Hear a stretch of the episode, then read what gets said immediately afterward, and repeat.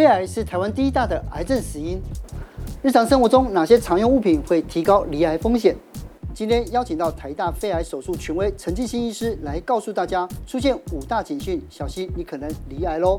肺癌早期是没有任何症状啊？为什么死亡这么多？就是在诊断的时候都太晚，都是第四期，所以我们才会一直强调说，我们一定要做关键一招，有效预防癌亡，一起来看看吧。you 最近呢、啊，我看到一个新闻啊，他发现啊，说台湾啊，新的国病好像致死率最高，竟然是肺癌哦。嗯、那虽然大大家最容易忽略的就是肺癌，所以今天要来好好的谈一谈。那么下班经济学的名医系列，今天邀请到了陈进兴医师。那陈进兴医师呢，是台大癌医中心分院的副院长，而且还是国内的肺癌的权威哦。是。所以这今天一定要好好请教，医师今天又带来了新书哦。对啊，那因为因为我觉得身边有很多的朋友就很好奇，说抽烟。会导致肺癌，这好像理所当然。嗯、但是不抽烟，为什么还会得到肺癌呢？现在台湾不抽烟得肺癌的，已经超过抽烟得到肺癌。很多妇女也都会有肺癌，尤其是女生。女生台湾抽烟不到百分之五。对、嗯。可是现在台湾得肺癌的比例，女生已经快要五十 percent。哎，哎，对，所以我们现在肺癌增加最多的就是女生，是女性的患者，而且是不抽烟的病人。嗯，那从哪些地方接触到这些不良因子呢？哦，对，当然抽烟我们讲是最重要，对，所以哎，女生不抽烟，可是先生抽烟，男朋友抽烟，二手烟、三手烟，其中是一个因子。对对。另外还有一个就是空气污染。空气污染。空污。哦，那空污在那个国际卫生组织 WHO 在二零一三年就把它列为一级致癌物，因为确定在欧洲十几个城市的研究发现，空污的指标越高。那个居民的肺癌发生率就越高，是。哦，所以空污是一个蛮重要的因素，尤其在亚洲。哦，现在因为欧美国家都把他们的工厂，嗯，哦，会废气排放的都移到亚洲来了，哦，尤其其实不只是在台湾、中国跟印度，对，都有。哦，所以亚洲肺癌的几率也越来越高。是，另外还有一个，哎，在台湾比较多，其实亚洲也是这样，遗传，遗传，对，就是爸爸妈妈有。嗯哼，那小孩有，嗯哼，这个几率也越来越高。嗯，而且医师，我听说其实有很多的婆婆妈妈容易会得肺癌，也可能跟在家里头做家事有关系哦。之前呢可能会说那个抽油烟机必须要低一点，可以把第一手的这个油烟给抽掉，包含了吸尘器，其实大家也要注意哦。对啊，你刚刚讲的没有错哈，就是排油烟机哈，那煮菜多的啊，如果你没有好好的装排油烟机。那吸进去也是等于是空污。哦。那吸尘器是这样子啦，就是说有的时候它呃本来的脏的空气或是粉尘是在地面上，嗯，但你用吸尘器的时候，它会把这些粉尘带到空气当中。哦。所以如果你吸到了，反而就不好。是。这反而是用扫地机器人，反正你扫地的时候就离开家里，哎、嗯，扫、欸、完等到那个。粉尘都掉到地面上了，是才回来，或者把它扫干净，那就比较安全。大概要等多久？至少要半个小时以上。半个小时以上，是不是？对。就是另外一种，我听说的，就是说像轻家装潢啊，它其实里面会有用一些就有机的这些溶剂，对不对？甲醛。甲醛嘛，这个也是室内空污的就主因之一。哦，对对，所以其实以前我们大家都以为说那个空屋是只有室外，嗯哼，但是现在室内也非常的重要，尤其是。甲醛好，譬如说油漆，另外以前的建材里面还有含有石棉。啊，石棉对，石棉也是致癌物，它因为它可以防火、隔热啊，所以以前很多人用石棉瓦天花板就用石棉。还有我们国家在二零一八年已经全面禁用石棉，嗯，哦，那世界卫生组织也都全面禁用啊，所以未来因为石棉而引起的室内空污会减少。但我们如果新装潢完，千万不要马上就住到。啊，房子里面去，嗯，哦，那个最好间隔一段时间哈，而且要常开窗户，哦、让空气流通，把那些挥发性的有毒物质赶快跟它排走。嗯，可是医生，我觉得对于我们女生来讲呢，我自己会觉得非常意外的是，连化妆品、保养品，甚至爽身粉，可能也会造成肺部的一些损害哦。对，您讲的没有错。以前我们小时候，哈，像我女儿儿子小时候，我们都用那个娇生婴儿爽身粉，所以大家都听过，多出名啊。哎、欸，现在已经全面禁用了。为什么？因为它会致癌。哦。它里面含有石棉，哦，所以在美国，他们不少赔了几十亿的美金。对，一些集体控诉嘛，对，被集体控诉，就是因为里面含有石棉，所以爽身粉，哦，然后滑石粉。里面就是因为含有石棉，所以像我们现在外科医师手套里面也不能含滑石粉哦，因为会致癌。哦，是。可是最后一个我非常意外哦，就是说连荷尔蒙治疗也会造成这个癌症，为什么呢？这个是根据现在哈，因为很多女生得肺癌的越来越多，对，然后呢，很多女生也得乳癌，所以有一些研究就发现说，哎，得乳癌的。女生尤其又有在做荷尔蒙治疗的，她的发病就比一般没有荷尔蒙治疗的女生比例更高。但是我要劝大家说，哈，荷尔蒙治疗还是必要，还是大家千万不要想说，哦，我这样会不会比较会得肺癌，所以我就医师叫我要乳癌的病人，我就不要做荷尔蒙治疗，这是不行的。嗯哼，好。反正有肺癌，我们早期处理就好，但是不能因为这样就不接受荷尔蒙治疗。去年一年之间，因为肺癌而过世的人就达到一万多人。是，到底为什么肺癌这么难被大家早期发现、早期治疗呢？对，那最重要的原因是因为，呃，肺癌早期是没有任何症状啊，没有症状，完全没有症状。为什么死亡这么多？就是在诊断的时候都太晚了，都是第四期。因为肺癌它有一些警讯嘛，对不对？咳嗽。咳血、声音沙哑，然后骨头酸痛，然后痰变黑、变黄或带血。这里面就是它到底是肺癌为什么会造成这些现象？嗯，早期会咳嗽或咳血，是因为早期大部分肺癌都抽烟引起。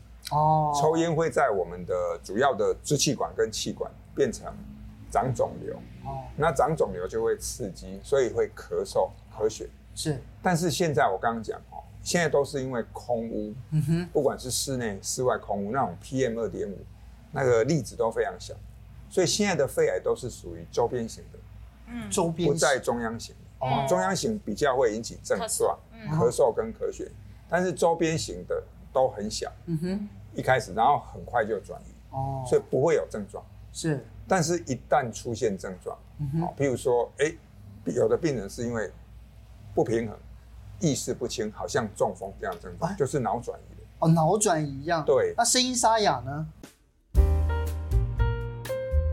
那声音沙哑之前最明显的是凤飞飞。啊，凤飞飞演唱会前，演唱会前票都票都开始卖了，突然之间声音沙哑，才发现说哦，原来是淋巴结的转移，去压迫到声带的神经。哦，所以那个也是转移的，也是。第四期，所以凤飞飞在演唱。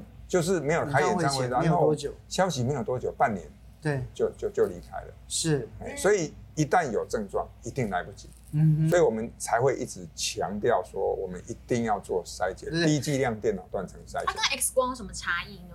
传统的 X 光哦，这个已经很多的文献都证实没有用。X 光要能够看得到，至少要两公分以上的肿瘤。所以这样子，像就传统的 X 光，对，比如说像这个病人，他他就是。说，哎、欸，他每年都在台大医院做身体健康检查，照 X 光，正面跟侧面每年都没有问题。但是他听过我一次演讲，我说一定要照低剂量断层，哈，所以果然他后来去照了低剂量断层啊，这个才差不多间隔三四个月而已，对，二点七公分的肺腺癌，因为被骨头挡住哦，所以低剂量断层它零点一到零点二公分就会切一张，所以他会把一张 X 光片解析成。三百张到四百张的电脑断层，哦，好，所以你只要零点三公分就看得一清二楚。是，对，那那这样子的这样子的检查会很贵吗？这样子的检查，一般的医院大概四千块到六千块。是，但是因为是自费了，哦，哦啊，所以以前大家医生一般一般就帮病人省钱，有时候也不敢提出。那如果是公司行号的健检，因为费用比较高，好、嗯、像我们有时候公务人员。健检一年可能只有一千五到三千块的经费，对啊，也不可能做这个。对，所以以前大家就不敢讲。嗯哼。但是因为肺癌现在实在是太多人死亡哦，像去年就超过一万人死亡，所以现在终于我们的国家在今年开始有编列预算，今年的七月一号已经开始公费筛检。是哦。针对高危险群，一类就是抽烟者，重度抽烟者。对。那另外一类就是有家族病史，嗯，二等亲。好，二等亲就是父母、子女、兄弟姐妹，啊，女生四十五岁以上，男生五十岁以上哦，只要你有符合我刚刚讲那两个条件，是，国家就帮你补助，一个人四千块，不用钱。其实呢，现在癌症也是越来越年轻化，所以是不是对于很多可能二三十岁的朋友，赶快及早开始来检查，嗯、及早治疗也会比较好呢？这需要提早就开始做这件布局了吗？小朋友就来做，答案是不行了，不行啊，不行。因为毕竟这个是有辐射的。哦，那我们的辐射的伤害哦，人体辐射它会对我们的基因造成伤害，嗯，是一辈子的累积。哦。哦，所以一般来讲，我们辐射是越低越好，所以才说这个电脑断层为什么要低剂量，就是避免辐射太高，所以我们通常哦是会建议生育年龄的时候尽量不要照哦，免得去影响到你的哦精子、卵子，甚至于未来的。小宝宝哦，那其实肺癌大家也不用太担心，肺癌会在三四十岁以下发生，几率太低。哦，肺癌症基本上是老年人的病，因为它是我们基因突变，啊，基因变化引起的一个后果。对，所以一般来讲，我们的政府大概四十五岁开始，啊，才是这个肺癌的高峰期。哦，所以不要在二三十岁。就去找，所以四十五岁，这是一个，就是说用用这个年龄来当做分界线，对，对，除非是我们刚刚讲，因为它会遗传，好，比如说哦，我妈妈四十五岁就已经是第四期，嗯哼，那子女可以稍微早一点，提早个五年，嗯，来做四十岁开始。那一旦检查发现，哎，可能零点几公分，它会不会有可能就是在短时间就突然长大？哦，其实不会，哦，不会哦，不会，大家所以不用担心哈。那我们。肺癌哈，大家之所以觉得很可怕，大部分都是以前照 X 光，三公分、五公分那种就已经长很快了，而且开始转移了。但是我们现在做过很长期的研究跟观察啊，就发现说，早期的肺癌你要从零点三变成一公分，它可能要经过五年、十年甚至二十年的时间。哦，啊，在这一段时间都不会转移，所以这就是为什么我们能做筛检啊，尤其是肺腺癌。呃，肺腺癌其实台湾大概百分之八十的肺癌目前都是肺腺癌。对，它一开始的时候长很慢，那就是最好筛检的时间。所以，譬如说，呃，我们零点五公分的结节，其实不用担心。嗯，哦，它如果真的是肿瘤，它要变成一公分，我讲过至少五到十年以上。嗯，啊，它如果是良性，根本就不用理它，它一辈子都不会长大。嗯。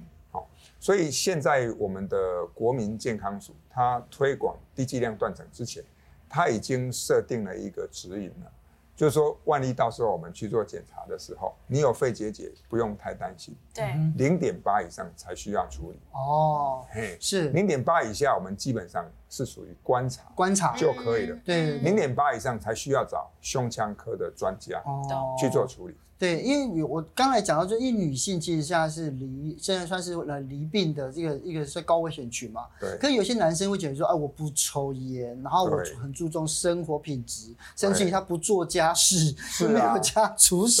对。那我说我是不是就不需要去做定期的检查了？百分之六十的病人完全都没有抽烟，也没有家族史，就像我们的陈建仁副总统，他从来不抽烟，他也没有家族病史，可是他还是得了肺癌，因为肺癌的比例也很高。所以在台大的那里面有很多医生也是因为忽略了这个事情，所造成一些遗憾，对不对？对，我们在二零一三年的时候，其实医院曾经帮我们四十五岁以上的主治医师做过一次筛检，那那一次筛了三百位，其中有十二个肺癌，啊，四个 percent。这这件事情因为报纸有登，还好都是初期。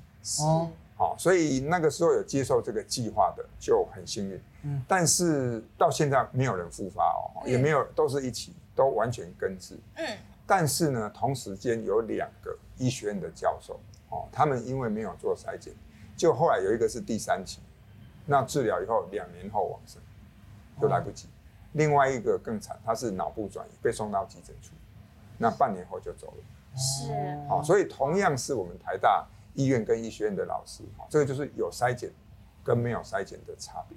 那医生，如果我们已经照过了一次的这个低剂量电脑断层，嗯、这一次没事，那我多久之后可能要再做第二次的检查？比如说刚刚讲说，如果有一个零点三公分的，对，那可能就一年一次就好。哦，原则上零点六以下，一年一次就好。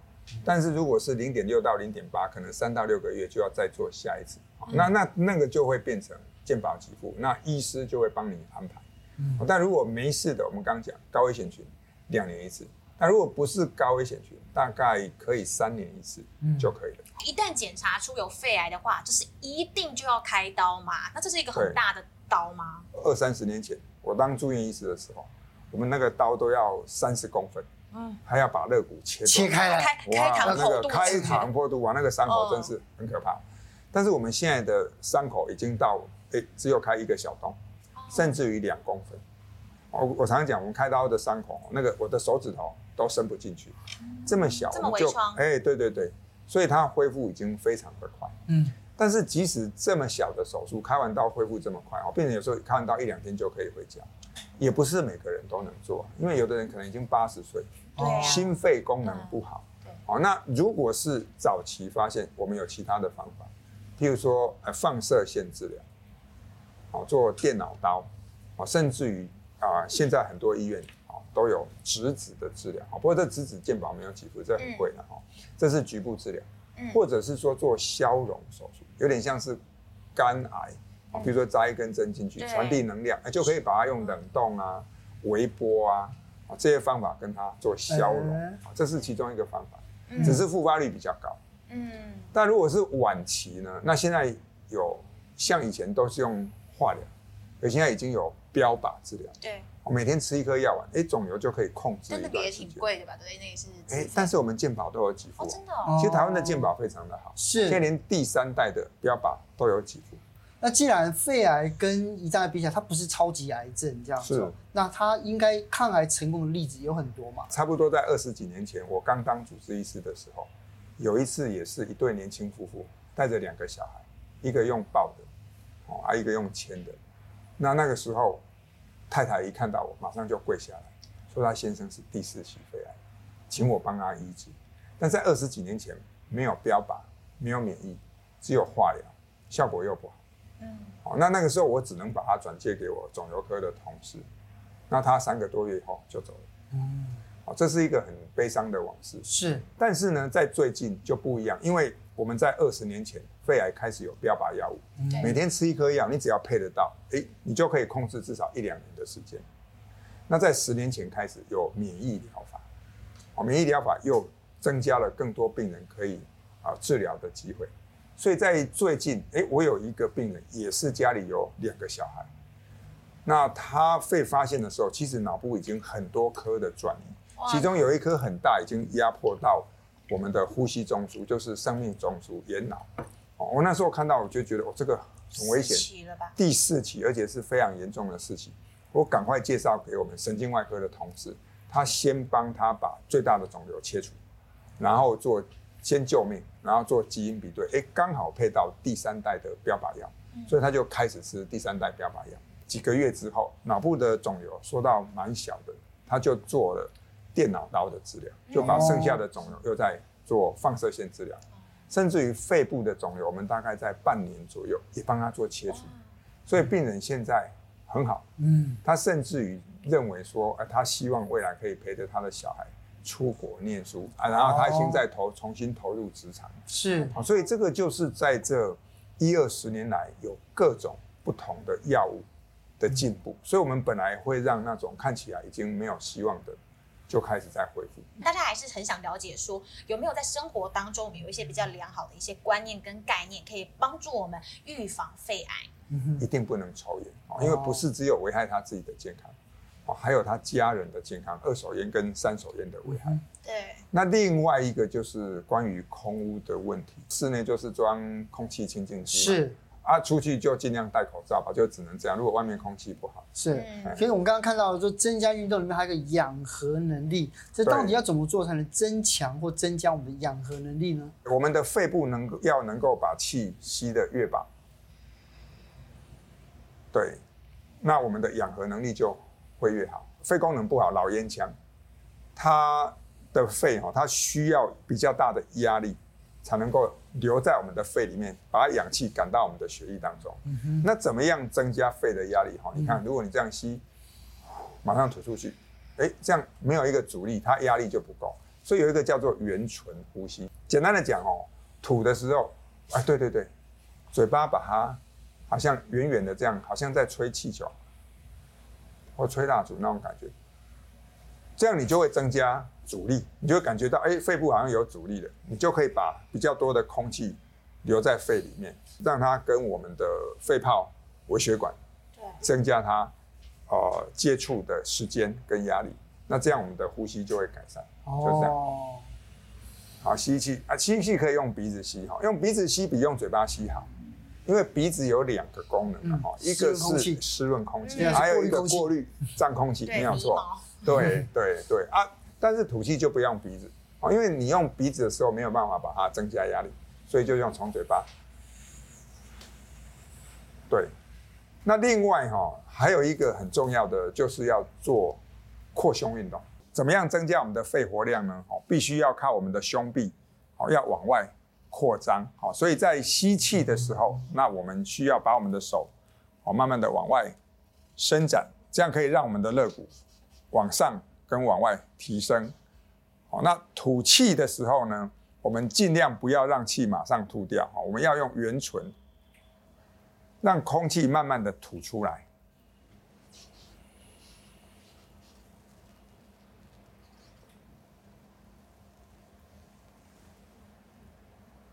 有时间应该去找我们的复健老师或者是健身的教练，那他们会教大家最正确的扩胸方式。陈进新医师呢带来这本哦肺癌的预防跟治疗，这个书名简单又明了，告诉我们就是说，哎，在早期要应该注意哪些征兆，然后然后来察觉自己可能有罹癌的风险哦。那最主要是那正确的治疗观念是什么？今天非常感谢医师哦带来这么宝贵的资讯，谢谢医师，谢谢谢谢谢谢两位主持人。